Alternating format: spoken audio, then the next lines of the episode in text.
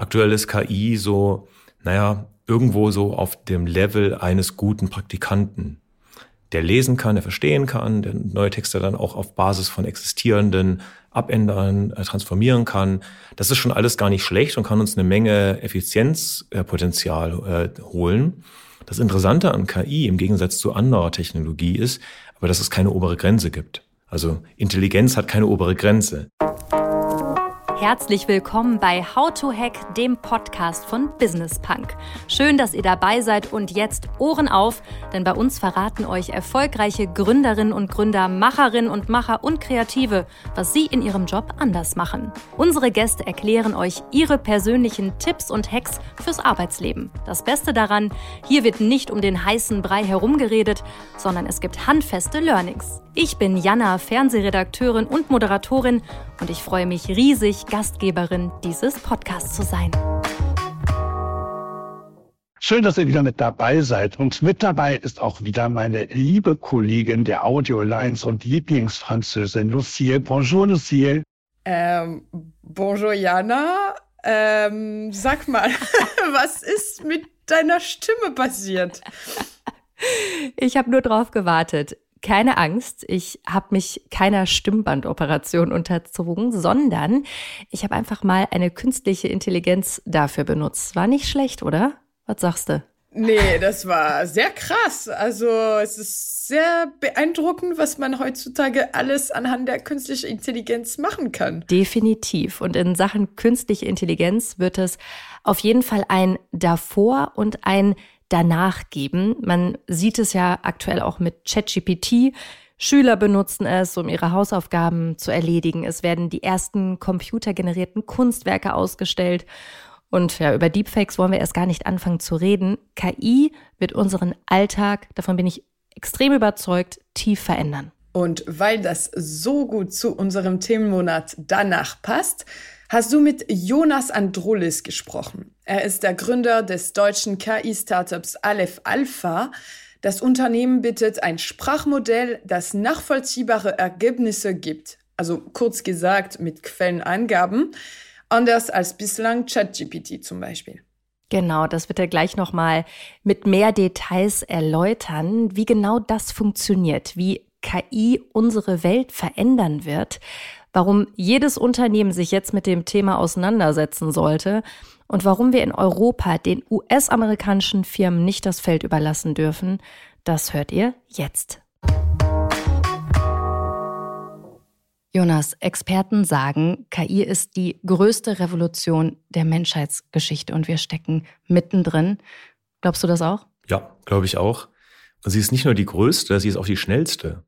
Und das macht die Sache natürlich ein bisschen explosiv weil ähm, wir jetzt nicht nur in einer industriellen Revolution stecken, wie irgendwie Dampfmaschine, Elektrizität und so. Es geht auch noch so schnell, dass eigentlich unser Weltkommen noch hinterherkommt. Müssen wir Angst haben? Mindestens mal Respekt. Angst ist selten ein guter Ratgeber. Ja, also ähm, natürlich kann da was schiefgehen und es steht viel auf dem Spiel. Jetzt in Angst zu äh, verfallen, was soll das bringen? Okay, da gehörst du jetzt tatsächlich zu wenigen Leuten, die gar keine Angst haben. Es gab ja jetzt zuletzt auch führende Experten, darunter auch der OpenAI-Gründer Sam Altman, die davor warnen, die Risiken von künstlicher Intelligenz zu unterschätzen. Sie bewerten die Gefahren durch KI ähnlich hoch wie bei Pandemien oder wie bei einem Atomkrieg. Was sagst du dazu? Ja, das, ähm, ich kenne natürlich, ich kenne natürlich die Kollegen und wir hatten das auch vor zwei Tagen auf dem Trade and Technology Council, also mit US, äh, USA, EU, das Gespräch. Man muss natürlich schon sehen, dass hier eine, eine OpenAI, eine Microsoft äh, jetzt, die ja gegründet wurde, also OpenAI wurde ja gegründet mit der genau gegenteiligen Annahme. Und jetzt sagt, wir müssen übrigens alles, also nichts mehr veröffentlichen, wir behalten alles für uns, wir ähm, schließen kommerzie uns kommerziell mauern wir uns ein. Und dann sagen sie, ach übrigens ist das Ganze auch noch so gefährlich, dass man es eigentlich ja nur den größten Unternehmen der Welt erlauben dürfte, mhm. KI zu bauen. Ja? Und ähm, da ist zumindestens mal eine Interessenlage da. Ob das natürlich jetzt, das ist wahrscheinlich nicht die einzige äh, Motivation, aber es gibt eben auch viele bedeutende Experten, die das Ganze ein bisschen kritischer sehen und die sagen, na klar hat es einen großen Einfluss. Das Internet hat auch einen großen Einfluss, birgt auch Gefahren mit sich. Also wir sind jetzt alle vernetzt und können gehackt werden und so. Das sind natürlich Risiken, die diese Entwicklung mit sich bringt. Ähm, die Frage ist, was machen wir draus? Ja, also äh, verkriechen wir uns irgendwie unterm Tisch jetzt und warten, bis es vorbei ist oder warten, bis die USA das schon alles regeln wird für uns? Das glaube ich nicht. Also meinst du, das ist nicht ganz uneigennützig, wenn dann so große KI-Unternehmen wie OpenAI sagen, oh Vorsicht, das darf jetzt nur in gewisse Hände? Also du würdest mir wahrscheinlich zustimmen, dass jeder, der eine Position vertritt, die stark mit seinen eigenen ökonomischen Interessen korreliert, da darf man mal zumindest ein Fragezeichen dran machen. Mhm. Was bedeutet denn so eine Regulierung oder eine mögliche Regulierung für kleinere Startups wie eben dein Startup Aleph Alpha? Regulierung hat auf mehreren Dimensionen negative Folgen. Eine Dimension ist einfach die Ressourcen, die dafür aufgewandt werden müssen. Regulierung kostet Geld, ist für Microsoft kein Problem, ist für uns ein größeres Problem. Dann hat sie den Effekt, dass der Standort unsicherer wird. Da gibt es eine schöne Umfrage von Applied AI, dass Investoren auf Basis des AI Acts weniger in KI aus Europa investieren werden. Und eine Sache, die mich auch besonders ärgert, ist, wir haben sowieso weniger AI-Leadership, Thought Leadership als jetzt die USA in Europa.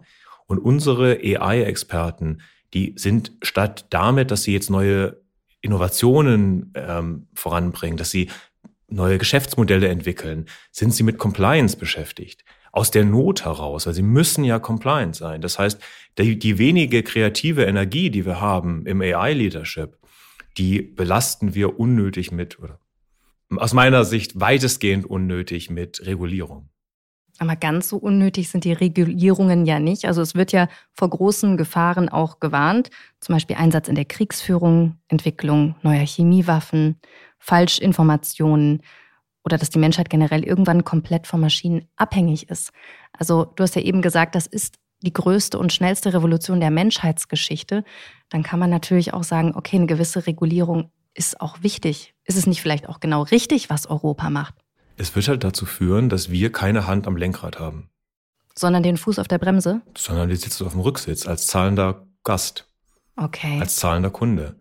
Also, na klar, viele gibt viele gute Beispiele. Ich habe gesagt, Internet, kann auch sagen Computer. Wir haben den Computer erfunden. Der Computer ist komplex und vielseitig. Mit dem Computer kann ich einen bösen Brief schreiben. Ich kann illegale Dateien runterladen. Ich kann Erpresserbriefe versenden. Ja, ich kann alles Mögliche machen mit dem Computer. Ich kann Fa Falschnachrichten irgendwo posten. Deswegen sind wir aber noch nicht auf die Idee gekommen, jede Form des Computers, auch den Taschenrechner an der Armbanduhr, zu regulieren. Wir regulieren all die Themen, die du äh, genannt hast, die regulieren wir alle schon.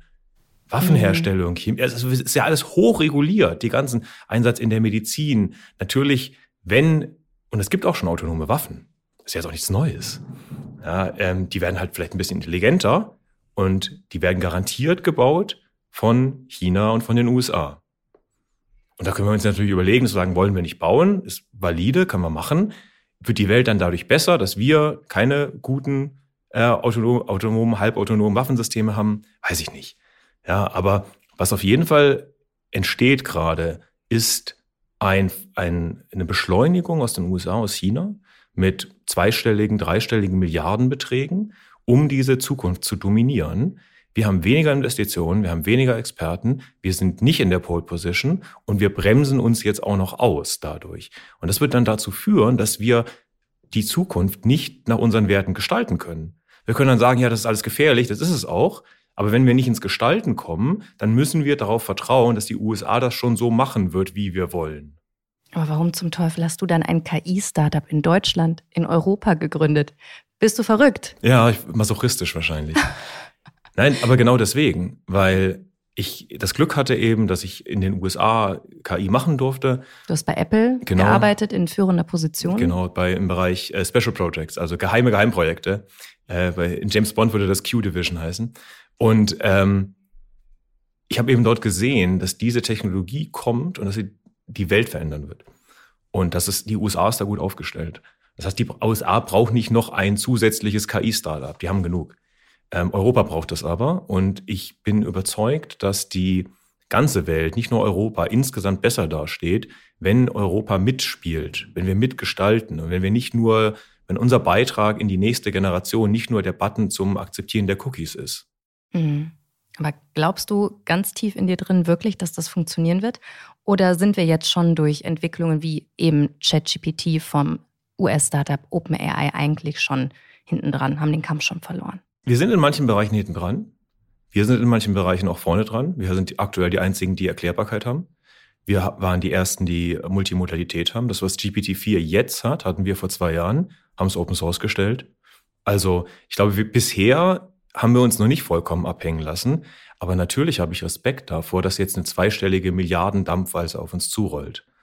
Und ähm, da gilt es Klassenerhalt. Also ich, gedanklich mhm. sage ich, wir spielen Klassenerhalt äh, als eines der besten KI-Unternehmen ähm, der Welt.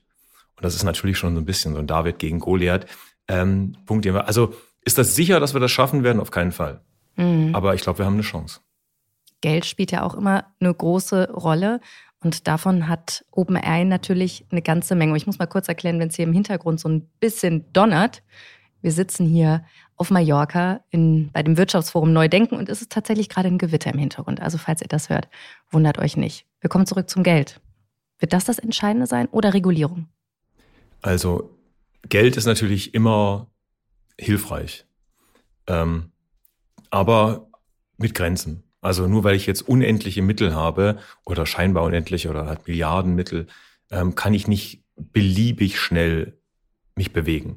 Das haben wir in der Vergangenheit ja gezeigt. Wir waren, wir hatten deutlich weniger Geld und wir haben sicherlich nicht in jetzt irgendwie die Weltspitze in allen Bereichen oder so, aber wir haben, was Innovation angeht, haben wir mitgehalten. Wir waren neben OpenAI und DeepMind aus meiner Sicht das einzige Team, was kategoriedefinierende Innovation gebracht hat. Also wirklich Sachen, wie, wie kann man KI grundsätzlich neu verwenden mit Erklärbarkeit, mit Multimodalität. Genau, und also was, was macht ihr genau anders? Ich glaube, das muss man auch Multimodalität, das muss man alles nochmal erklären. Ja. Also vielleicht für die Zuhörerinnen und Zuhörer, bei ChatGPT gibt es ja jetzt noch das Problem, dass da auch oft Falschinformationen Richtig. rausgespuckt werden. Und selbst das wenn die ist ja etwas, was ihr anders macht. Ne? Genau, und selbst wenn die Informationen richtig sind, kann ich sie trotzdem nicht verwenden, weil ich nicht weiß, woher sie kommen. Ich muss ja, wenn ich als Mensch Verantwortung übernehmen will für ein Ergebnis, muss ich das einschätzen können. Ich kann nicht einfach sagen, ah ja, kommt von Microsoft, wird schon stimmen. Mhm. Ja, ich muss ja, wenn ich in, eine, in einer verantwortungsvollen Position bin und ich möchte KI einsetzen, dann muss ich sicherstellen, dass das Ergebnis der KI nicht veraltet ist, dass es nicht halluziniert ist. Und das kann ChatGPT einfach nicht. Aber ihr. Wir können das, genau. Und wir können das nicht nur im Positiven, dass wir sagen können, wo kommen die Ergebnisse her, auch sogar im Negativen, dass wir sagen, wo gibt es denn widersprüchliche Informationen. Wir können also den gesamten Wissenskontext einer Information anzeigen und das auf proprietären Daten. Und deswegen machen wir gerade im Bereich eben Legal oder Health oder Finance, haben wir eben große Erfolge, weil das Unternehmen sind, die auf extrem komplexen ähm, Situationen agieren müssen das sind auch die Fragen, die wir an die KI stellen, die sind gar nicht so eindeutig. Das ist nicht irgendwie, äh, wann wurden die Spice Girls gegründet und dann sagt ChatGPT 1994 und dann sagt, okay, stimmt, ja. Sondern als, wenn ich als, als Finanzexperte, wenn ich als medizinischer Experte, wenn ich da diese, diese KI einsetzen möchte, da gibt es selten nur eine richtige Antwort. Ich muss immer abwägen, ich muss immer orchestrieren, ich muss sehen, was spricht dafür, was spricht dagegen, was habe ich in meinen internen Akten dazu an Informationen. Sicherlich, also das ist jetzt auch nicht keine neue Erkenntnis, dass das wichtig ist. Und es würde mich auch nicht wundern, wenn Microsoft an genau solchen Sachen auch arbeitet. Aber wir haben es eben schon und Microsoft hm. noch nicht. Was würdest du sagen, welche Bereiche profitieren vor allen Dingen von dieser schnellen Entwicklung von KI und welche Bereiche, welche Branchen müssen richtig Angst haben? Bei uns geht es ja diesen Monat, dieses ist unser Themenmonat, es gibt das Thema danach. Mhm. Und jetzt gibt es eine Zeit vor KI und es gibt eine Zeit nach KI. Wie sieht denn die jetzt für gewisse Branchen aus? Für welche gut und für welche schlecht? Naja, gut für jede Branche, die es nutzt und die es schnell nutzt. Das KI revolutioniert alle Wissensarbeit. Also alle. Alle. Jeder Job, der vor einem Bildschirm gemacht wird, alles, was Wissensarbeit ist, alles, was ein informationsverarbeitender Prozess ist. Ob das E-Mail schreiben ist, ob das Berichte lesen ist, völlig egal. Und jede Branche, jeder Experte, jedes Unternehmen, das diese industrielle Revolution schnell für die eigene Wertschöpfung nutzen kann, kann jetzt neue Imperien bauen oder alte verteidigen. Also die Gefahr ist nicht generell, dass gewisse Branchen weil, weil die Branchen haben ja alle Nutzen, die sind ja alle, machen ja alle unser Leben wertvoller. Ähm, die wird es weiterhin geben, alle Branchen. Aber es wird eben in, den, in diesen Branchen Unternehmen geben, die KI einsetzen und die halt irgendwie zehnmal so effizient sind. Es gibt, wird Unternehmen geben, die das nicht einsetzen oder falsch einsetzen oder zu langsam. Und die werden sich schwer tun. Gibt es denn direkte, konkrete Beispiele, die du mal nennen kannst? Also ich hatte tatsächlich letztens auch so ein Zitat gelesen. KI wird dir nicht dein Unternehmen kaputt machen, sondern ein anderer Unternehmer, der KI benutzt. Also ist Schnelligkeit jetzt echt so ein ganz entscheidender Faktor? Na klar. Und zwar, natürlich gibt es viele Beispiele. Ähm, Content, also Journalismus, gell, das ist mhm. ein, ein gern genanntes. Aber also wir haben äh, eben auch gesagt Finanzsektor äh, im juristischen Bereich. Ja, du kannst dir vorstellen, wie wertvoll das ist, wenn ich die Effizienz eines Juristen nur verdopple. Mhm. Und wir haben da ganz andere Zahlen gesehen, dass du also für gewisse Standardvorgänge, gell, nicht, nicht alles ist so standardisierbar, aber oft im Juristischen ist viel schon mal so da gewesen. Und das ist Riesenpotenzial. Ja. Gab es auch schöne ähm, Beispiele aus der Brustkrebsforschung, mhm. wo KI eingesetzt wird und auch deutlich bessere Ergebnisse erzielt hat als normale Ärzte ja. in der extremen Früherkennung von Brustkrebs. Das ist, das ist sogar ein alter Hut eigentlich. Ach. Das ist sogar noch eigentlich die, die äh, KI, die der Vorgeneration, das sogenannte Supervised Learning, also das überwachte Lernen. Äh, da gibt es auch ein paar Paper von mir im Bereich medizinische Bildgebung und KI. Ähm, das war schon vor Jahren so, dass KI bei vielen Dingen besser, robuster war als Menschen. Da gab es lustige Studien, die zum Beispiel gezeigt haben, dass derselbe äh, Mediziner, derselbe äh, medizinische Experte das gleiche Bild unterschiedlich diagnostiziert hat, wenn man es um 90 Grad gedreht hat, zum Beispiel. Also so okay, Mikroskop. Wow. Ja, also wo du halt sagen würdest, das darf eigentlich nicht sein. Also Menschen sind gar nicht optimal dafür, medizinische Bildgebung zu verstehen. Das, das, das kann nicht irgendwie die große Stärke von Menschen. Mhm. Also ist KI der bessere Arzt? Naja, ein Arzt macht ja mehr als nur Röntgenbilder anschauen. Mhm. Aber KI ist der bessere Röntgenbildanschaue. Und wo würdest du noch sagen, in welchen Bereichen ist KI wirklich deutlich dem Menschen überlegen? Also, das kommt immer darauf an, welchen Menschen. Ja, mhm. Sprechen wir vom durchschnittlichen Menschen, sprechen wir von den, den herausragenden Menschen, den, den Besten äh, einer, einer gewissen Industrie oder so. Ähm, aktuell ist KI den besten Menschen nicht überlegen. Mhm. Also in Effizienz natürlich, gell, aber nicht im, im Ergebnis. Aktuell ist KI so, naja, ähm, irgendwo so auf dem Level eines guten Praktikanten der lesen kann, der verstehen kann, der neue Texte dann auch auf Basis von existierenden abändern, äh, transformieren kann. Das ist schon alles gar nicht schlecht und kann uns eine Menge Effizienzpotenzial äh, holen. Das Interessante an KI im Gegensatz zu anderer Technologie ist, aber dass es keine obere Grenze gibt. Also Intelligenz hat keine obere Grenze. Wenn ich irgendwie andere Innovationen, die sind halt dann da und mehr Elektrizität als Elektrizität gibt's halt nicht. Mhm. Ja, aber bei Intelligenz ist das eben anders die wird immer weiter steigen und die wird auch nicht da aufhören, wo das menschliche äh, Kenntnis oder, oder Kompetenzlevel ist, sondern auch darüber hinausgehen können. Also exponentiell. Das haben wir gelernt von Corona. Ja, also ähm, natürlich ist es ein sich selbst beschleunigender Prozess. Das ist aber übrigens auch nichts Neues. Wenn wir uns die Wertschöpfung der Menschheit anschauen über die letzten Jahrtausende, dann ist die nicht linear dann ist mit jeder technologischen Innovation ist die, die Geschwindigkeit zugenommen. Und das geht halt jetzt weiter. Es wird halt immer steiler.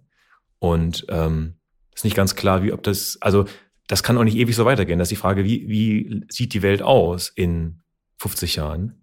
Und bei der aktuellen Geschwindigkeit der Veränderung kann ich mir das gar nicht richtig vorstellen. Also man kann verstehen, dass es vielen Leuten Angst macht. Ich finde schon. Und ich finde, man muss auch mal kurz zwei Begriffe erklären. Und zwar, es gab ja eine Zeit lang diese Large Language Models. Also du kannst es wahrscheinlich besser erklären als ich jetzt. Deswegen packe ich den Ball direkt mal zu dir rüber. Also was der Unterschied ist, wie KI früher war. Da war es ja eigentlich so, nur damit ich es auch richtig verstanden habe, wo die KI einfach auf umfangreiche Textdaten zugreifen konnte, die verarbeitet hat und dadurch dann neue Informationen generiert hat. Und jetzt reden wir über die generative KI. Genau. Kannst du nochmal sagen, was da der Unterschied ist? Ja, also generative KI ist so ein, so ein Trendbegriff, kann man verwenden. Ich, muss man aber nicht.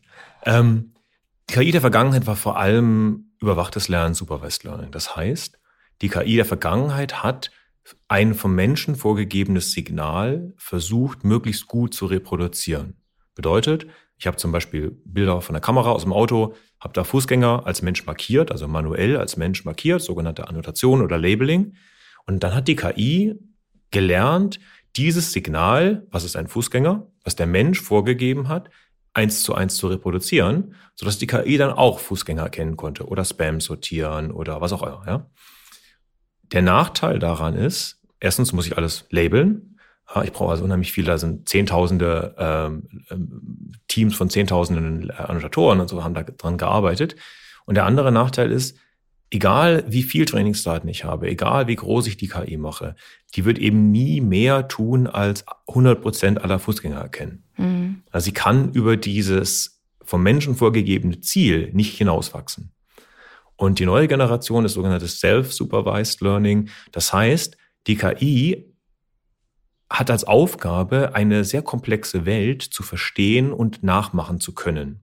Und diese sehr komplexe Welt kann eben die Welt aller menschlichen Sprache und, und, Texte sein, kann aber auch alle Bilder sein, zum Beispiel. Haben wir auch gesehen, ja. Dass man einfach sagt, liebe KI, schau dir diese ganze komplexe Welt an, ähm, Musik, Texte, und verstehe sie so gut, dass du möglichst ohne Fehler, genauso wie der Mensch, diese Welt erzeugen kannst. Ähm, und das heißt eben bei Texten auch, dass bei einer Frage die beste Fortschreibung dieser Frage eben die richtige Antwort ist. Also da ist im Prinzip ist das eigentlich ein, ähm, ein Folgen, ein, ein ähm, Ausnutzen der Tatsache, dass Menschen intelligente Gedanken haben und diese effizient in Sprache kodiert haben. Und deswegen ahmt die KI die menschliche Intelligenz nur nach, und sie ist, also hat der Prozess, der das Ergebnis erzeugt, der ist bei der KI anders als beim Menschen. Die KI hat quasi gelernt, Sprache einfach nachzumachen. Mhm. Und dadurch kann sie aber auch die Ergebnisse von Intelligenz nachmachen. Und das ist eine Art Intelligenz. Ja, aber es ist eine andere Intelligenz als die, die der Mensch hat. Was man ja auch immer wieder hört im Zusammenhang mit KI, dass sie genauso rassistisch ist wie Menschen, wenn nicht sogar noch schlimmer. Ist das auch etwas, was ihr hinbekommt, dass es bei euch nicht so ist? Also erstmal würde ich sagen, die KI kann nicht rassistisch sein, weil die KI keine Gefühle hat. Aber du kennst die Beispiele. Natürlich. Aber es ist mir, glaube ich, wichtig, dass die KI lügt uns nicht an. Die KI ist nicht rassistisch. Hält uns einen Spiegel vor? Die KI modelliert eine Welt. Mhm. Genauso wie eine Internetsuchmaschine. Eine, würdest du sagen, die Internetsuche von Google ist rassistisch, nur weil du damit rassistischen Inhalt finden kannst? Nein. Ja, die KI hat gelernt, die menschliche Welt der menschlichen Sprache zu, zu verstehen. Und die Welt der menschlichen Sprache enthält alles, worüber Menschen sprechen. Es gibt sogar jüngste Forschung, die zeigt, das habe ich schon lange gesagt und ich freue mich, dass es jetzt auch äh, Indizien dafür gibt, dass es stimmt, dass es nicht gut wäre, der KI diese Beispiele aus den Trainingsdaten wegzunehmen. Mhm. Denn wenn sie nie Rassismus gesehen hat, dann kann sie nachher auch nicht gut damit umgehen. Ja, und wir können natürlich die KI steuern. Das ist eine der, das ist eine der großen Unterschiede von dem, wie wir vorgehen und wie viele US-Unternehmen vorgehen.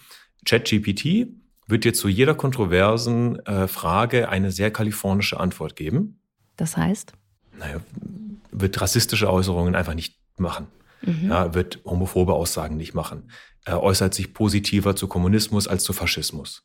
Mhm. Alles, mhm. was wir so kalifornische Ideologie mhm. nennen würden. Und da sind wir ja weitestgehend wahrscheinlich einverstanden, noch eher vielleicht als mit chinesischer Ideologie. Ähm, wir sind aber überzeugt, dass es nicht unsere Aufgabe ist, als, als Techies eine gewisse Ideologie unseren Kunden und Partnern aufzuoktroyieren. Also unser Ziel, gerade jetzt vor heute oder gestern haben wir, haben wir ganz tolle Forschung dazu veröffentlicht. Ähm, unser Ziel ist Transparenz und Kontrolle.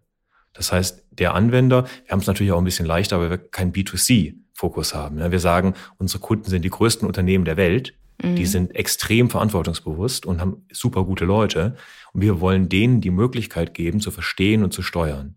Und wir wollen nicht äh, jetzt sagen, wir zwingen einen Kunden von uns, na, wen, wen darf ich inzwischen nennen? HPE zum Beispiel, ähm, die eine KI zu nutzen, die gewisse Dinge nicht möglich macht. Ja, das können die selber entscheiden. Die sind verantwortungsvoll genug, wahrscheinlich sogar besser als wir. Ja, wir sind eben ein kleines Team von Techies. Und das ist, glaube ich, schon ein großer Unterschied. Was die Unternehmen ja auch selber entscheiden können, ist, wem sie ihre Daten geben. Ähm, wir haben im Vorgespräch auch schon darüber gesprochen, dass das auch so ein, so ein Punkt ist. Natürlich hat OpenAI, wenn das jetzt alle nutzen, auch eine extreme Datenhoheit. Ist das auch ein Grund, warum du sagst, hey, deutsche, europäische Unternehmen sollten auch gucken, dass sie mit deutschen oder europäischen Startups zusammenarbeiten, damit nicht alle Daten in die USA abgehen? Also ich würde das gar nicht so nationalistisch sehen oder, oder äh, ob wir jetzt in äh, Heidelberg sitzen oder in Südafrika oder so. Das spielt eigentlich für die meisten Unternehmen keine großen Rolle. Für unsere Kunden aus der Verwaltung, klar, da spielt es eine Rolle. Aber für die meisten Unternehmen spielt das nicht so eine Rolle. Was da eine Rolle spielt, ist, dass wir eine ganz andere Strategie verfolgen.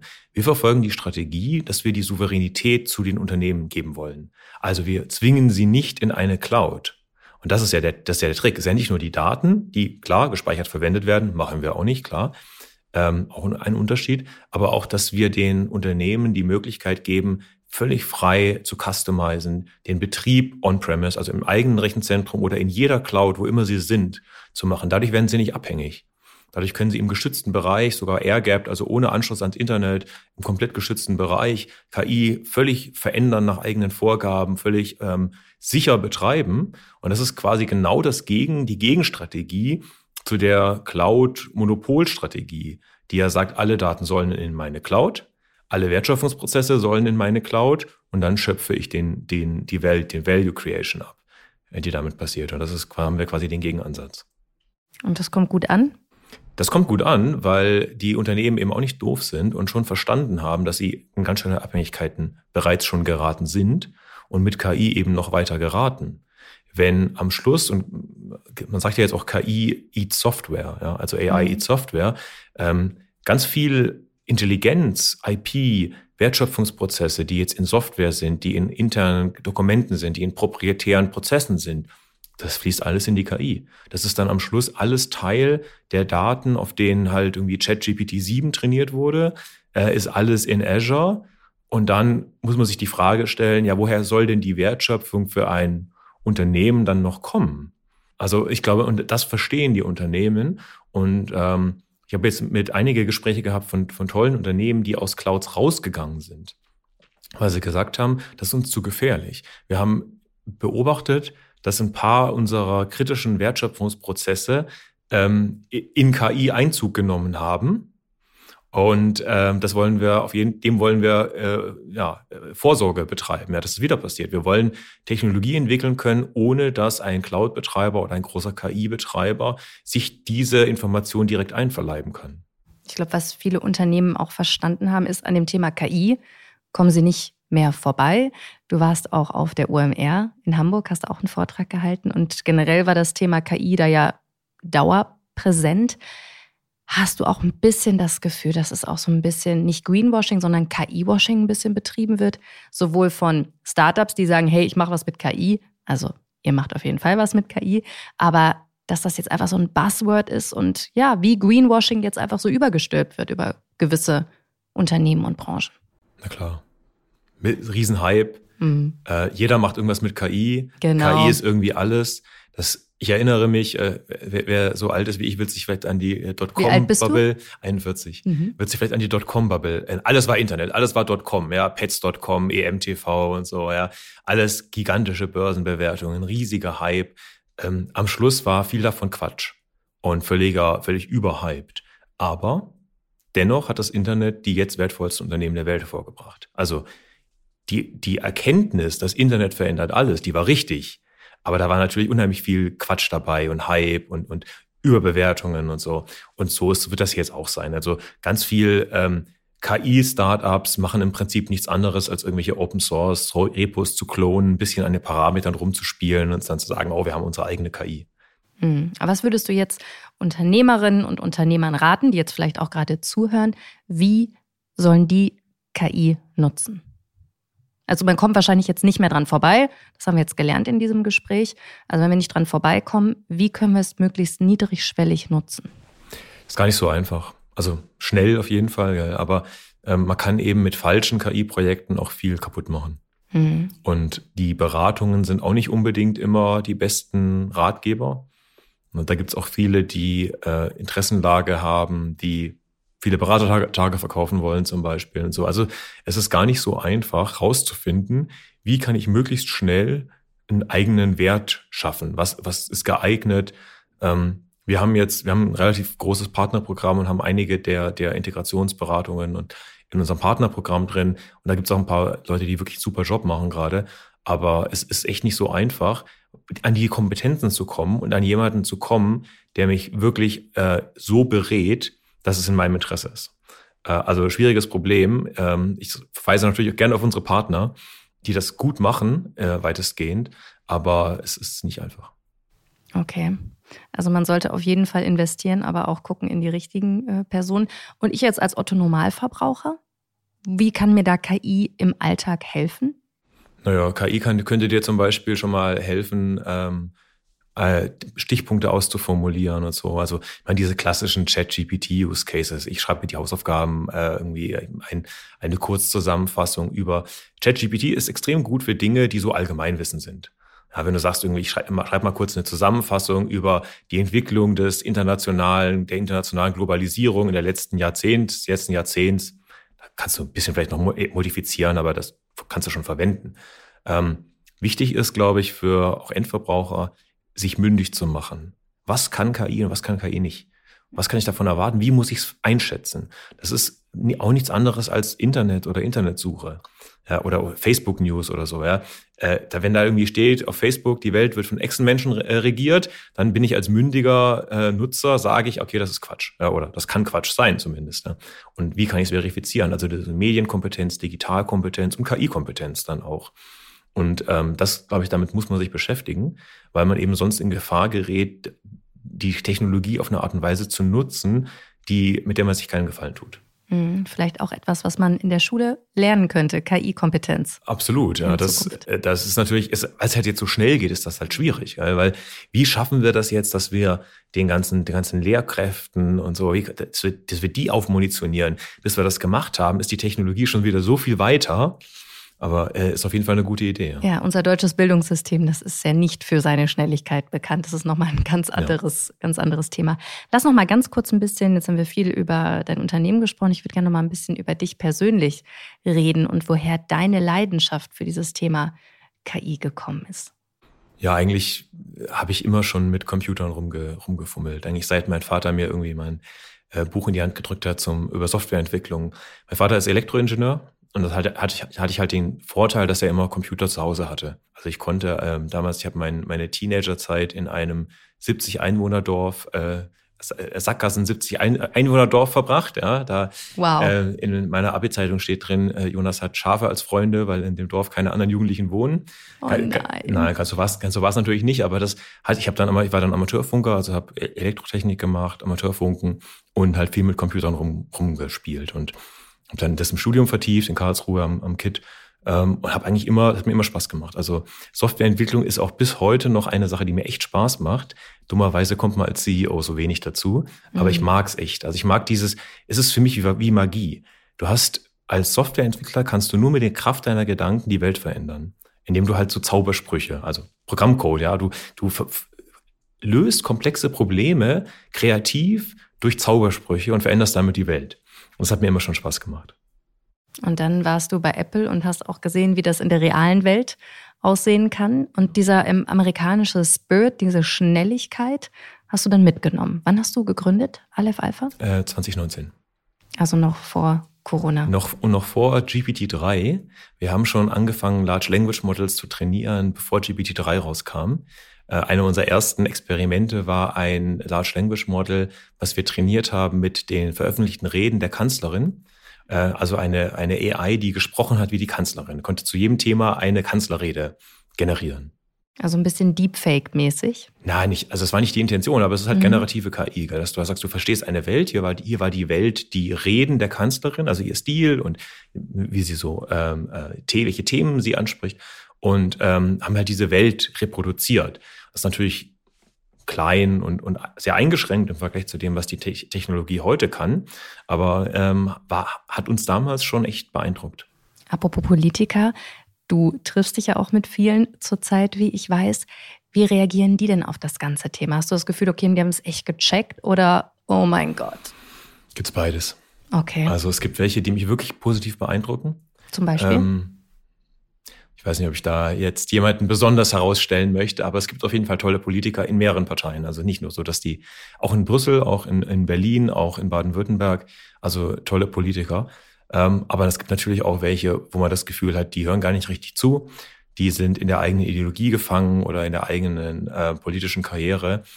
Ähm, das Traurige ist, dass selbst die, die es verstehen eigentlich und die, denen ich, wo ich wirklich das Gefühl habe, die wollen das Richtige machen, die sagen uns immer wieder, ja, wir finden das alles super, also Startups finden wir super, KI finden wir super, aber wir können, wir wissen gar nicht, was wir tun können. Also wir wissen gar nicht, wie wir euch helfen können oder wie wir Deutschland helfen können oder Europa helfen können. Es ist alles so schwergängig und schwierig, was zu verändern, dass selbst bei den Politikern, die klug sind, die das Thema erkannt haben, die mit der richtigen Intention agieren wollen, selbst die haben es wirklich schwer. Und das sind jetzt nicht irgendwelche äh, unwichtigen Leute. Ja? Das sind wirklich sehr weit oben äh, positionierte Leute, die aber trotzdem sagen, es ist einfach alles schwierig. Glaubst du, das wird der Punkt sein, warum wir in Europa, in Deutschland dann von Amerika abgehängt werden?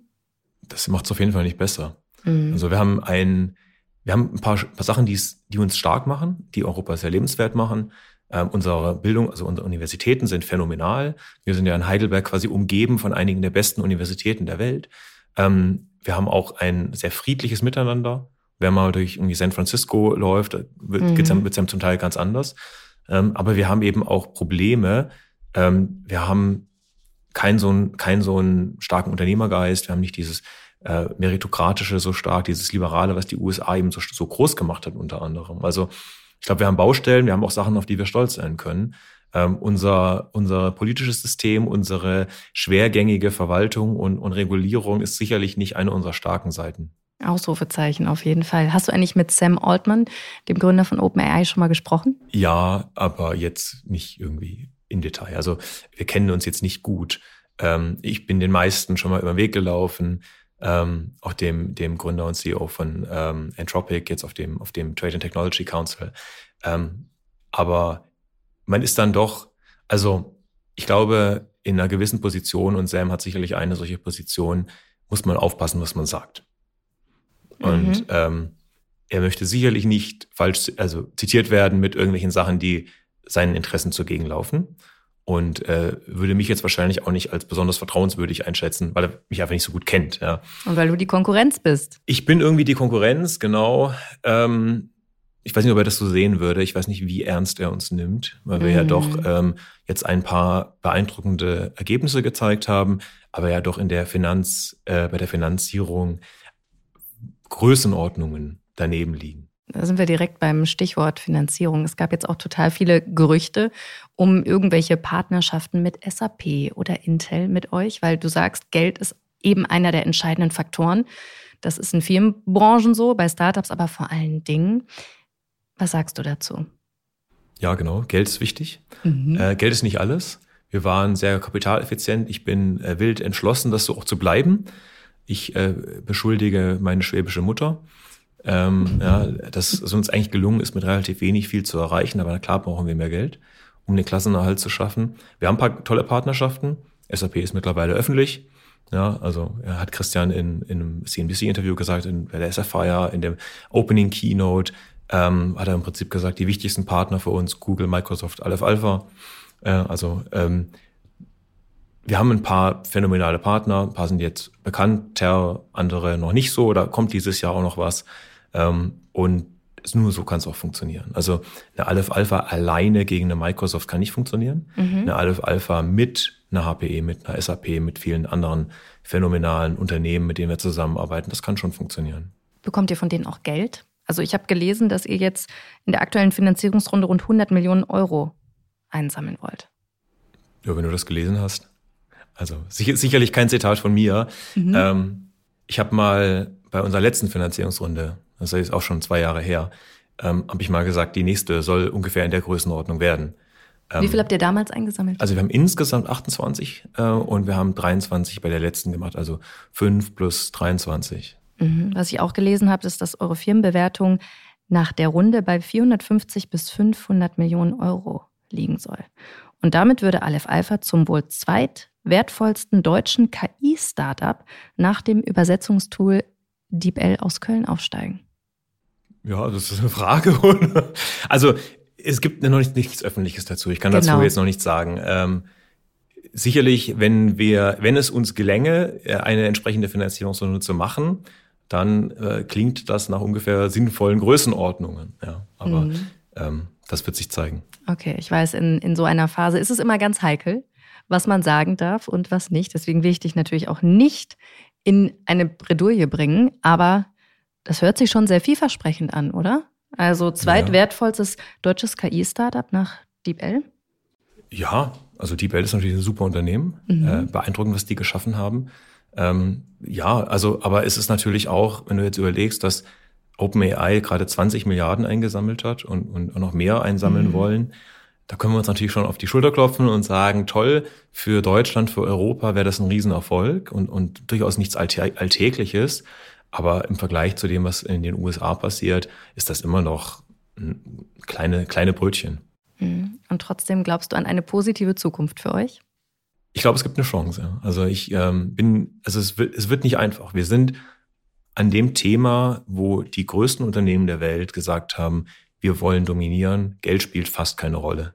Irre, ne? Ja, und ähm, da sind wir jetzt. Und deswegen können wir viele von den Sachen, die man so normalerweise als Startup macht, man wächst gemütlich, man macht Product Market Fit, man arbeitet bisschen an den Unit Economics und so, ja. Das müssen wir alles im Turbogang machen.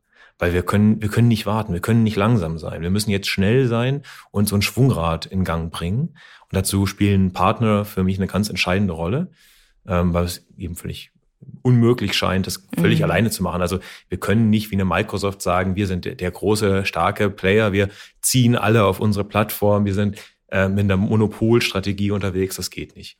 Ähm, und das muss halt schnell gehen und das wird sich zeigen. Das ist eine große Herausforderung, aber wir haben eine Chance. Wir haben es wir haben es bis hier weit geschafft. Wir haben einige Sachen geschafft. Also als ich gegründet habe, habe ich natürlich auch mit Freunden gesprochen, die gegründet haben in den USA und in Europa.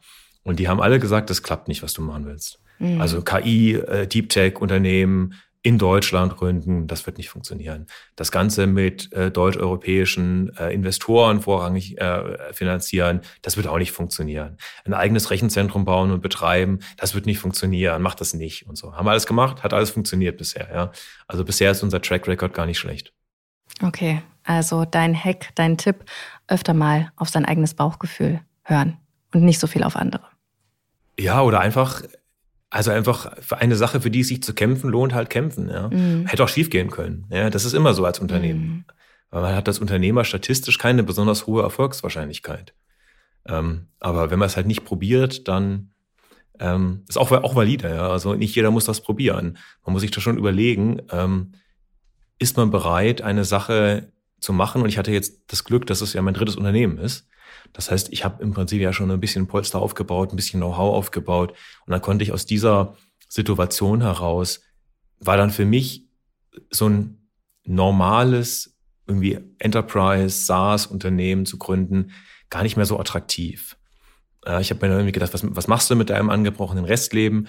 Ähm, und da ich eben das Glück hatte, bei Apple so ein bisschen mitzubekommen, was uns bevorsteht als KI-Entwicklung, mhm. habe ich gesagt, okay, das ist eine Mission, der ich mich verschreiben kann. Das ist eine Sache, die so viel Verantwortung auch mit sich bringt, dass sie auch Bedeutung verleiht. Also Verantwortung bedeutet ja auch, es gibt deinem Handeln Bedeutung. Das definitiv. Und du warst vor der Welle, vor dieser riesigen KI-Welle, bevor sie auf uns alle heruntergebrochen ist. Jetzt habe ich auch schon so ein schönes Business-Bullshit-Wort verwendet und mache jetzt die wunderbare Überleitung zu unserem Spiel in diesem Podcast. Und das heißt Business Bullshit. Ich erkläre dir mal ganz kurz die Regeln. Wir haben hier so eine kleine schwarze Tasche vor uns liegen und da sind Zettel drin mit so typischen Business Bullshit Begriffen. Und du darfst jetzt mal blind erstmal einen Zettel ziehen und dann möchte ich gerne mal von dir wissen, was du zu diesem Begriff zu sagen hast. Alles klar. Da ich ja mal Unternehmensberater war, äh, müsste ich eigentlich bei Business Bullshit ganz gut sein. High Performer, Low Performer. Ah, love it. Was bist du? Gibt's das überhaupt? Das gibt's natürlich. Ähm, ich ähm, bin ein großer Fan von äh, John O'Mara und John Carmack, weil die It Software gegründet haben. Mhm. Und ähm, John Carmack hat mal eine schöne Sache gesagt. Er hat gesagt, er hat noch nie erlebt, dass irgendjemand Außergewöhnliches erreicht hat, ohne gleichzeitig sehr viel geleistet zu haben. Ja, also natürlich kann man working smart, natürlich kann man sich überlegen, was macht Sinn, wo macht es Sinn, meine Arbeitskraft zu allokieren. Nicht, nicht alles, nicht jede Arbeit, die man tun kann, macht Sinn zu tun. Aber dennoch gibt es kein Beispiel von Leuten, die sehr viel erreicht haben, wie zum Beispiel John Carmack, der irgendwie im Alleingang, also er als Person über ein Jahrzehnt hinweg jede Innovation in der Computergrafik selber gebaut hat. Und das hat er gemacht mit, natürlich mit Skill und Talent und, und allem möglichen, was dazugehört und einem tollen Team und so, aber eben auch mit einem enorm großen Einsatz. Und ähm, das ist aber eine freie Entscheidung. Also ich glaube, man darf das nicht werten jetzt unbedingt. Ähm, entscheide dich, wo du welche Ergebnisse erzielen willst. Willst du dein Leben genießen und in der Sonne liegen? Mhm. Vollkommen fein. Ja, überhaupt nicht, kein Problem damit. Willst du die Welt verändern? Willst du Verantwortung übernehmen? Willst du ähm, eine tolle Familie haben? Das sind alles super Ziele. Was gehört dazu? Wie ist dein Schlachtplan? Ja, also was ist nötig, um das Ziel zu erreichen? Und wie kannst du deine eigenen Ressourcen, deine Ressourcen sind deine Zeit, aber es ist auch dein Geld und alles andere, was du so hast, deine Skills, wie kannst du die Ressourcen so allokieren, dass du deine Ziele, was immer sie sein mögen, best, am bestmöglichen erreichen kannst? Und Low Performer, High Performer kommt aus dem Business-Quatsch, äh, Business-Umfeld. Und das ist natürlich legitim auch zu sagen, ich will vielleicht gar kein High Performer sein ich bin vollkommen fein damit, einen vernünftigen Job zu machen ähm, und das reicht mir und meine, meine Prioritäten liegen woanders, ja, dann darf ich mich natürlich nicht beschweren, wenn ich dann keine Spitzenkarriere mache. Ja, das muss dann schon auch klar sein, dass die, die Strategie ähm, natürlichen Auswirkungen auf die Resultate hat. Also insofern ist das natürlich ein bisschen ein Buzzword, aber da ist natürlich was dran. Man sollte es halt nicht werten. Ja, also in dem Sinne, dass man sagt, also ich glaube nicht, dass ich besser weiß als andere, wie man sein Leben richtig lebt.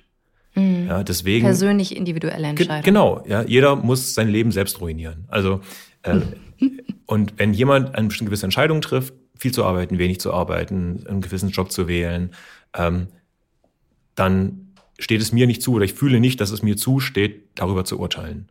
Aber als Arbeitgeber ist es natürlich meine, meine Verantwortung. Es macht mir auch unheimlich viel Spaß, Menschen dabei zu unterstützen, eine phänomenale Karriere zu haben. Mhm. Das habe ich jetzt schon mehrfach gemacht, auch mit dem letzten Unternehmen und so, gesehen, wie Leute äh, aus der Universität kommen zum Beispiel, noch sehr unbeholfen sind und die dann über Jahre hinweg eine phänomenale Karriere hinlegen. Und das freut mich immer sehr. Also das finde ich, finde ich klasse, aber das muss auch nicht das Richtige für jeden sein. Also jeder ist seines Glückes Schmied. Das kann man so festhalten. Komm, einer geht noch. Sehr gut. darfst du noch ziehen. Macht Spaß. Ja, ist gut, ne? Gell, gefällt mir. Ja, mal gucken. Ja, gut. Einzelbüro. Oh. Oh, das ist interessant, ja. Mhm. Ähm, wir, haben, wir haben eine ganz interessante Sache gemacht. Ähm, wir haben, dadurch, dass wir so viele Sachen machen, also wir machen Forschung, wir machen Software Engineering, wir machen aber auch äh, so Arbeit mit, mit Partnern, mit Kunden zusammen, Schulen, die helfen denen bei, bei KI-Integration. Dadurch haben wir unglaublich verschiedene Menschen. Also sehr extravertierte Menschen, die eigentlich den ganzen Tag lachen und sich unterhalten wollen und so Nerds, die kaum in die Augen schauen und so, ja und die aber alle super sind, also ja, mhm. und äh, ich alle sehr schätze. Und da hatten wir das Problem, dass die ähm, die Researcher gesagt haben, ich kann mich nicht konzentrieren, hier ist es laut. Ja, also wir haben so eine, wir haben so ein Setup, dass wir zwei große ähm, Open Spaces haben mit so Schallschutzwänden so ein bisschen, aber mit sehr viel Platz eigentlich für jeden.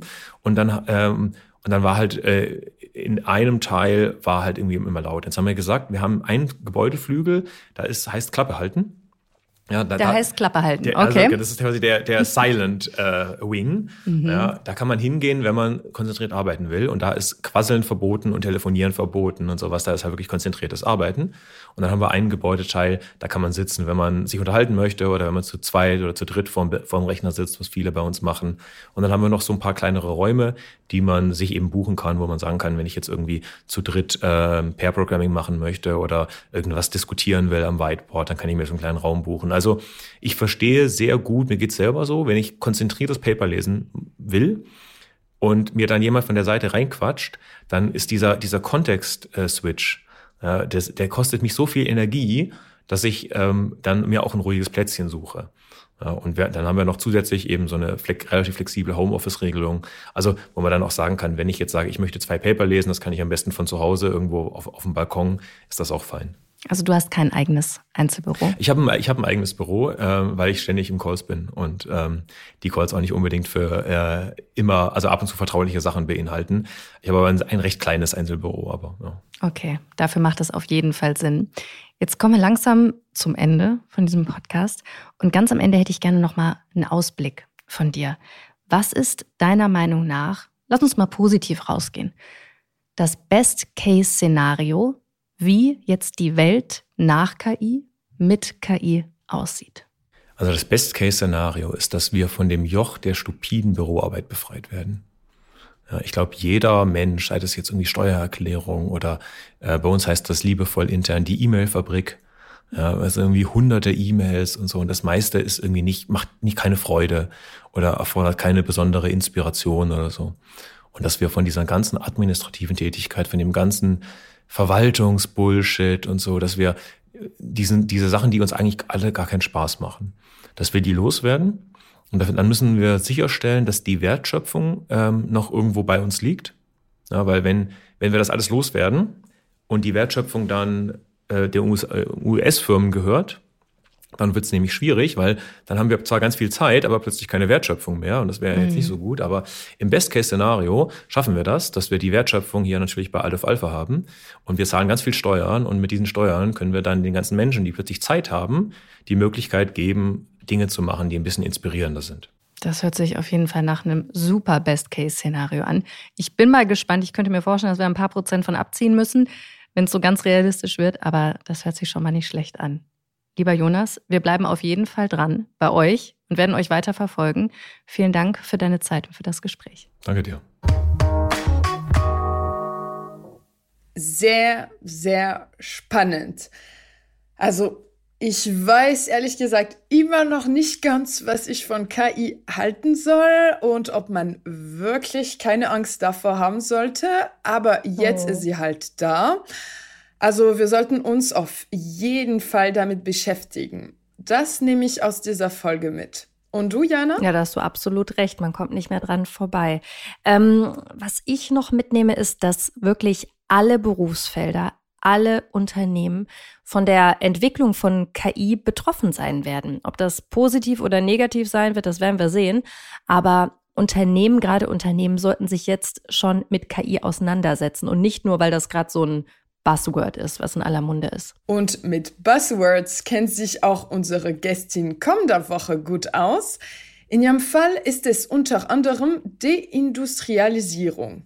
Das ist auch echt ein schwieriges Wort. Deindustrialisierung. Aber du hast total recht, ein äh, krasses Buzzword momentan. Äh, es geht um Sana Röser.